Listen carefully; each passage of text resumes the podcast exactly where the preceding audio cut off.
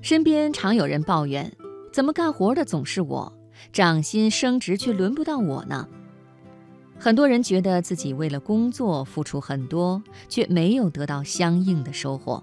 殊不知，职场中不仅要干得好，还要干得巧。工作中遇到一个好老板的确是不容易，特别是对于那些性情耿直的人来说。他们有明确的价值观念，对于职场中的投机取巧鄙夷不屑。但是有一点始终要明确：聪明并不等于小聪明。聪明工作是指在做好自己业务工作的基础上，能够妥善处理工作中的各种关系，使自己的工作价值最大化。而小聪明的工作总是试图让自己减少付出而获得更多利益。职场中抱怨最多的，莫过于自己为公司付出了多少多少，却从来没有获得老板的奖励或者提升。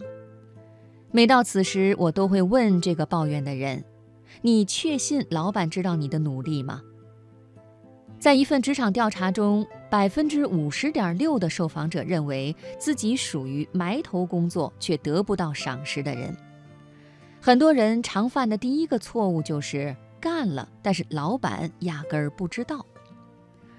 我有一个小师弟，一毕业就进入某互联网合资企业市场部工作，如今干了三四年，人够聪明，干活手也快，但是一直就是在部门里做一些初级工作，很难有比较好的上升空间。后来换了一个部门，结果还是一样，自己累得要死，领导还老是觉得他工作不饱和。后来跟他聊天，发现他很少跟领导有工作进程中的交流。当他领到一个任务的时候，他会自己努力消化，去处理每一个细小的环节。等到完成全部工作的时候，就发一封邮件汇报说已完成，然后就万事大吉了。看，问题就已经出来了。在工作进程中和领导保持沟通是非常重要的。一方面要及时跟领导汇报项目的进程，这既体现了对领导的尊重，又是一种非邀功式的自我肯定。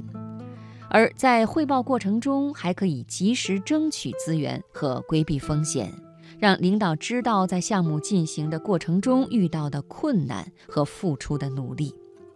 当然，还有一种人说是说了，但是说的完全不得法。那真是早请示晚汇报。聪明的工作还要会和领导沟通，适时适当的汇报工作，既要有重点，还要掌握好频次，不是什么鸡毛蒜皮的事情都要说，否则就变成垃圾信息了。做过了的话，就会成为办公室里的李涯。喜欢看《潜伏》吧？当时身边很多朋友都会为剧中的李涯抱屈。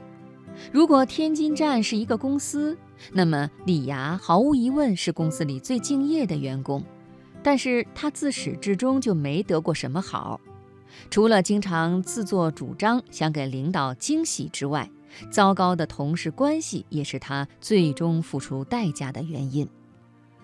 一个会工作的人，应该是一个会和同事相处的人。良好的人际关系对于职场人的发展来说是事半功倍的。有时哪怕只是见面时热情的打个招呼，或者报以一个热情的微笑，对方就会感受到你的真诚。当大家觉得你是一个具有亲和力的人的时候，自然也会用同样的态度面对你。在工作中，不是你一个人把活都干了，大家就领你的情。那样，大家只会觉得你贪功想邀功，结果就是没人愿意跟你分享和合作。即使你再努力，你也只能是办公室里的李牙，同事关系一塌糊涂。干好了，老板觉得你应该；干不好，就得碰一鼻子灰。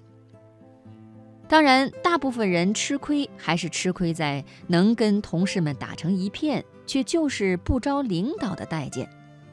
很多人纳闷儿。自己不是一个不会与人相处的人，为什么就是和老板不对付呢？还有不少人不屑管理和老板的关系，觉得是拍马屁。其实不然，关键是要学会与领导的相处之道。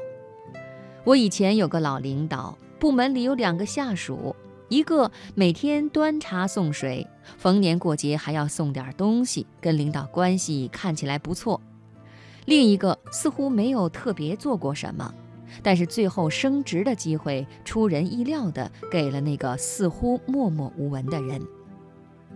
后来聊起这件事情，他说，在一个企业中成长，绝不仅仅是某一个维度的竞争。